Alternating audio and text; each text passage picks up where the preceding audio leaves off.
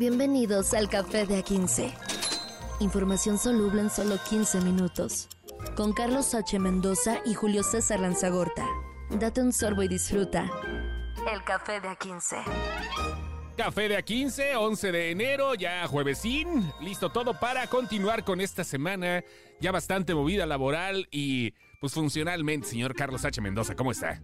Señores, un gusto estar con ustedes eh, repartiendo caña en esta primera semana laboral del año. Andamos sortiendo. Y a la realidad, básicamente, yo estoy, eh, estamos grabando en, en miércoles. ¿Cómo se dice? Miércolitros. ¿Miércolitros? Miércolitros en la noche, entonces yo me, ya me serví un whisky que tenía intención que fuera agua mineral, pero ustedes estarán escuchando esto con un cafecito. Voy a hacer el comercial rápido que estos, que estos podcasts también los pueden escuchar en YouTube. Sí, sí, sí. Canal de Output Podcast también ya están ahí, por si ustedes son más de, del YouTube. Ahí también está en el canal de Output Podcast. Pongan café de A15 y ahí les va a salir estos videitos. ¿Cuál debe de ser, señoras y señores? Y bueno, pues vamos a comenzar con la información. Vamos a hablar del nuevo titular de la Fiscalía Capitalina y un montón de cosas que pues este surgieron ahorita en los últimos momentos, en los últimos en las últimas horas. Interesantes, ¿no, señor Mendoza? No, es que hay un nivel de, de, de, ¿Cómo se le dice en su pueblo cuando la gente tiene poca madre? Este, sí, algo así. No, es que hay, hay, hay un nivel y hay muy bajo nivel. Sí, ese es un descaro. A ver, el, e, el, nuevo fiscal de la Ciudad de México, después de que no se ratificó a Ernestina Godoy, es el licenciado Ulises Lara. Ok. Dirían, es licenciado. Sí, no es que él es licenciado en sociología. Ok. Una maestría en criminalística y un doctorado en derecho, doctorado. Pero el requisito para ser fiscal de la Ciudad de México dice expresamente que tiene que ser licenciado en derecho. Ok, o sea, esa es la profesión, esa es la licenciatura que debe de tener. Eso es lo que dictan las leyes locales en la Ciudad de México. Para ser fiscal, usted necesita ser, pues, este, abogado, ¿no? Literalmente. Y de ayer para hoy ya le apareció una licenciatura en Derecho al licenciado, al licenciado Ulises Lara, de la Universidad, del Centro Universitario Cúspide de México. Acá, ese cuál es? Ese está bueno, ¿no? Así como. Uno avalado por la CONCACAF, creo. Sí. ¿Dónde estudias en el cúspide? O sea, estudia en el Q, en el Cumbres, no, en el cúspide, ¿no? Así, qué bonito. Órale. Y cuando buscan, y cuando buscan dónde es, eh, cuándo se, se expidió el título, uh -huh fue en el año 2024, es decir, en los últimos 10 días. Este señor se tituló. Ah, mira, nada más. Oye, está interesante eso, ¿no? O sea, este, muy de Santo Domingo ese, ese asunto, ¿no? Sí, pues, en los tiempos decían, pues, pues, pues, vete a Santo Domingo a que te tramiten tu título. Ajá. Pero aquí sí está avalado y está avalado por el centro, el centro universitario Cúspide, que está registrado a nombre de Ángel Pérez Hernández. Uh -huh. Y José Ángel Pérez es un diputado del distrito 8 por Morena. Ok, o sea, él es el dueño entonces. Él es el dueño de la universidad. Ah, mira, está en el barrio San Ignacio, en la alcaldía de Iztapalapa, donde está Clara Brugada, ¿no? Donde... Y la universidad se creó en el 2019. ¿No hubiera sido más fácil una, este, un centro universitario del bienestar, Benito Juárez García, que hubiera sido expedido desde ahí, ¿no? Ay. Mira, vamos, tomémoslo por el lado amable. Por lo menos sí tenía conocimiento de causa, tiene licenciatura y maestrías, aunque. ¿Por qué no lo hizo antes, güey? O sea, técnicamente se puede, bueno, se puede titular con un tiempo súper rápido, ¿no? O sea, si estaba aspirando a esto, es que las aspiraciones también son demasiado aspirables ahorita, ¿no? Así, de volada. Sí, el tema es que yo, por ejemplo, yo a mí lo que más me encabrona de este caso de Ulises, eh, del licenciado Ulises, es que es que yo no me he titulado después de 20 años que salí de la carrera. Y no, cabrón, apenas, no, apenas voy también. ¿Los días? Ajá. No, no es que usted empezó a trabajar desde los 15, señor. sí. Ajá. Se metió en la cabina a los 15 años y ya desde ahí no ha salido. Ajá. Este señor ya se tituló en, en una semana cuando le dijeron por si las moscas y acaba de salir un día antes de que tomara posesión de, del cargo. Así de descarado el Voy a darle un sorbito a mi whisky, disculpe usted. Sí, sí, sí. Es que esta es plática ya más como de cantina, ¿no? Esta se me antoja no, hacer un trago, güey. es lo que se necesita. Cabrón un poquito esto. bueno, este, y aparte de eso, bueno, de, de, no sé, güey, es que puedes tomar sin un título, un seminario de titulación, porque si el título tarda mucho entre... Bueno, es que es un show medio complicado este, ¿no? Pero, pues... Pero el señor Ulises Lara ya ha trabajado en la fiscalía muchos años. Sí, sí, sí, sí. Experiencia, tiene todo. Nomás que el trámite, pues lo sacó en la Universidad Patito y se lo dieron en, eh, un día antes de que lo tuviera, que lo debiera tener. Entonces, alguien se movió muy rápido en la 4T para que todo pasara muy rápido. En este mundo en que todos los trámites gubernamentales son muy lentos, alguien se movió en esta universidad. Gubernamentales, de salud, todos los trámites en general son bastante lentos, pero bueno. Aquí el señor, alguien movió algo en la SEP, en la Dirección General de Profesiones, y le dieron todo fast track para que el señor pueda tomar su cargo. Es, este, es esta demostración de que estos son bien descarados y bien atascados, pero en fin. Mira, y fíjate que no está mal su currículum, ¿eh? Es sociólogo, dos maestrías y diplomado y aparte es profesor de la UNAM. Desde 1995, profesor de posgrado en la Escuela Nacional de Trabajo Social, este, coordinador de asesores y vocero de la Fiscalía, obtuvo en 1997 la licenciatura en Sociología en la Facultad de Ciencias Políticas y Sociales, dos maestrías, Dirección y Gestión Pública Municipal en la Universidad Carlos III de España y de Gobierno y Asuntos Públicos en la Facultad de Ciencias Políticas y Sociales, una especialidad en negociación y gestión de conflictos políticos y sociales. No está mal, ¿eh? O sea, tiene un buen currículum, pero no tenía el título de abogado. pero además lo vergonzoso que ya dijiste que tiene eh, licenciaturas y maestrías en la UNAM, en universidades españolas, y su, y su último título, el más reciente, es su título de Derecho que la sacó en la Universidad Centro Universitario Cúspide de México. Está bien bonito. Son de esas primarias viejas que compran las universidades. Patito, sí has visto, ¿no? Así que de repente sí. la foto del Centro Universitario Cúspide de México y dice 1750 colegiatura mensual congelada. ¡Qué barato! Vamos de materias. Chale. Bueno, vamos a lo mejor mi título en chinga. Fíjate que ya se me antojó eh, titularme por el Universitario Cúspide de México. No, pues igual, yo creo que sí va a ser un buen, buen, buen comercial, ¿no? O sea, oiga, queremos titularnos a esta velocidad, ¿no? O sea, sí se puede.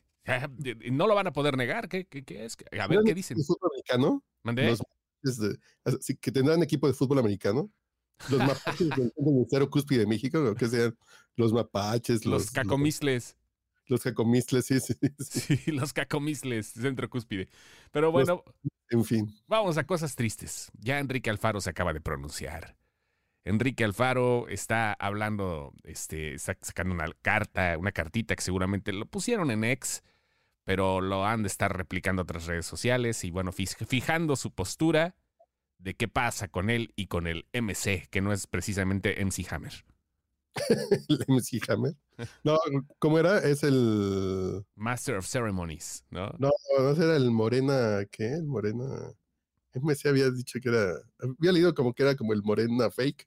No sé de qué era, el Morena que. No me acuerdo cómo era el pedo, pero vaya. pero ya dijo, el, el, todavía gobernador de Jalisco hasta el año que entra, bueno, hasta así hasta finales de este año, dice el gobernador de Jalisco, Enrique Alfaro, Hace seis meses fijé mi postura sobre lo que estaba sucediendo en el movimiento ciudadano a nivel nacional y expliqué las razones por las que decidí no ser candidato a la presidencia de la República. Hoy puedo confirmar que no me equivoqué. Básicamente comienza con, con pues yo no quería porque veía esta onda bien, bien chafa. A densa, densa. Y, y ¿qué creen? Sí era lo que yo pensaba.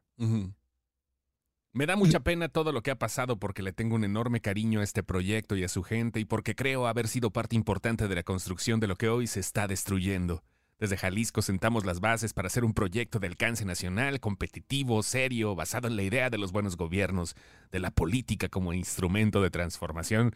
La demagogia aquí también se ve chida, pero la queja es la buena, porque ya habla justo del eh, anuncio que se, eh, de que platicamos eh, ayer de Samuel García. Sí, y lo que se queja en el siguiente párrafo, Enrique Alfaro, es básicamente que estaparon un candidato a la presidencia con botana y cerveza carta blanca. Sí, güey, se volvió tendencia. Estaba, es que no nada más es la primera vez, hay un montón de veces donde eh, Mariana y Samuel están haciendo sus cosas, o sea, están ahí en redes sociales y con carta blanca. Que no hay bronca, ¿eh? Que yo también.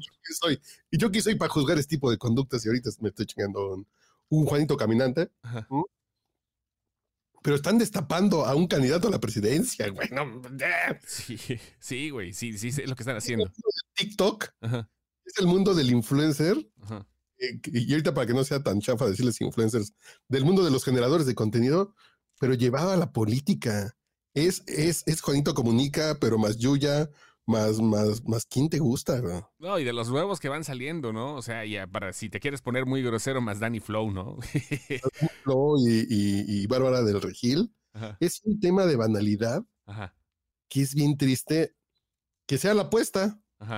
Y nos robamos un 5% para mantener el registro, echando TikTok, que no esas les funciona. Fíjate que a mí Alfaro me cae bien. Yo vivo en un estado vecino, que es Guanajuato, pero creo que este. Pues estuvo, estuvo simpaticón a su gestión, ¿eh? Hasta donde va el asunto. Eh, y, como persona, digo, es muy bravucón y lo que quieras, pero. Pero creo que sí tiene un, ese nivel de político como que más de a pie, ¿no? Lo que se vio en estos años.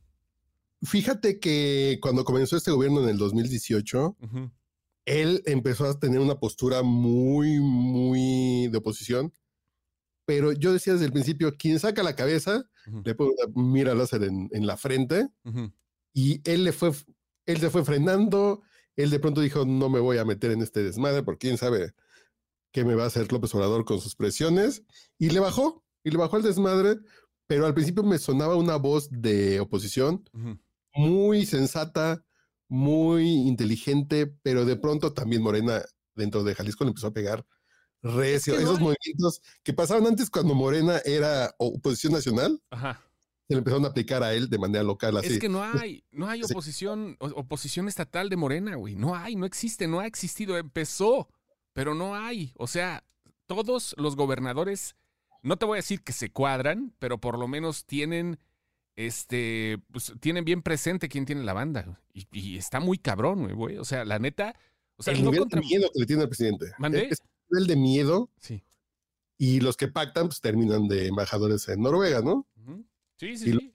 Y los que no se pelean, pues terminan con este puesto que está jugando Samuel en, en, en, en Nuevo León. Hay algunos más inteligentes, como el panista de, de Yucatán, que pues, pasa el tren, yo no se lo hago de jamón porque va a pasar el tren por mi estado. Nos peleamos mucho, ni me quejo mucho de usted porque usted es, el que suelta los dinos federales. Y además el que suelta las órdenes de investigación, ¿no? Sí, sí, sí, están simplemente así como que, como que no haciendo nada. Y vaya, o sea, y no se ha podido hacer otra cosa. No hay un gobernador o alguien que diga directamente que represente algún estado que sea oposición. López Obrador, hay que decirlo con todas las de la ley, ha sido en términos, en términos específicos de, definición, creo que ha sido el mejor político que ha tenido México en estos años. En estos años. O sea, hablando de definición. Sí, sí, sí, así de claridad. Sí, claro, claro. Campos en Chihuahua, un poquito, pero también le bajó al tono, igual como le bajó Alfaro. Pero son de esos que están, que están claros, porque Querétaro y Yucatán no hacen muchos aspavientos y no se pelean con el gobierno federal. Sí, pues sí, pero vaya. En fin, así es esto. ¿Y con qué terminamos? Bueno, con lo de Ecuador, porque pues las cosas se pusieron rudas todavía, siguen estando en un, eh, en un momento medio extraño del eh, sur del continente. Y pues vaya, eh, Ecuador, que antes era así como que decías, ah, pues Ecuador, ¿no? El centro del mundo, que ahorita las cosas han cambiado demasiado.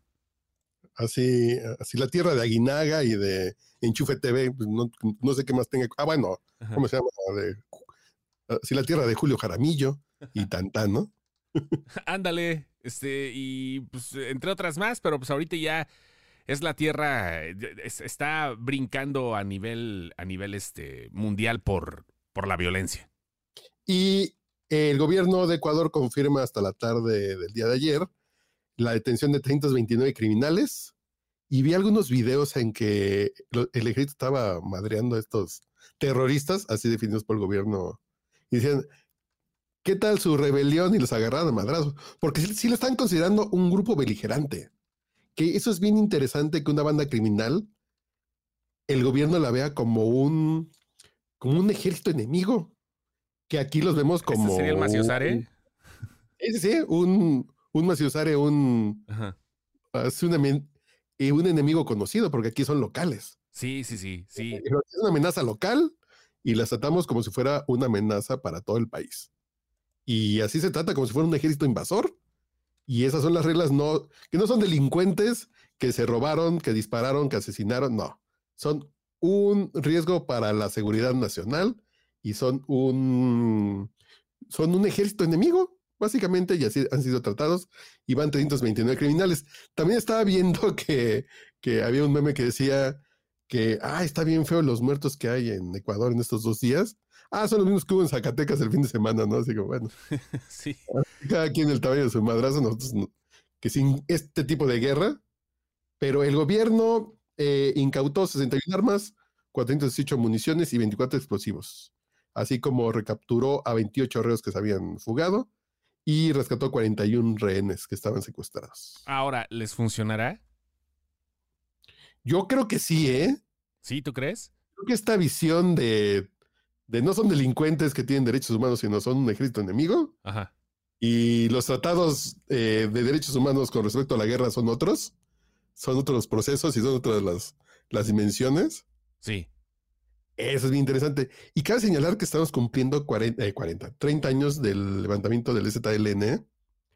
Y el gobierno, y lo que siempre pidió el ZLN es que fuera considerado un, un no sé cómo dice, como un ejército beligerante. Que fuera como una guerrilla, que no fueran unos rebeldes, no, que si fueran, que tuvieran ese nivel de, de, de grupo beligerante, que entonces entran a este otro rango de otras leyes, ¿no? A la hora de los balazos.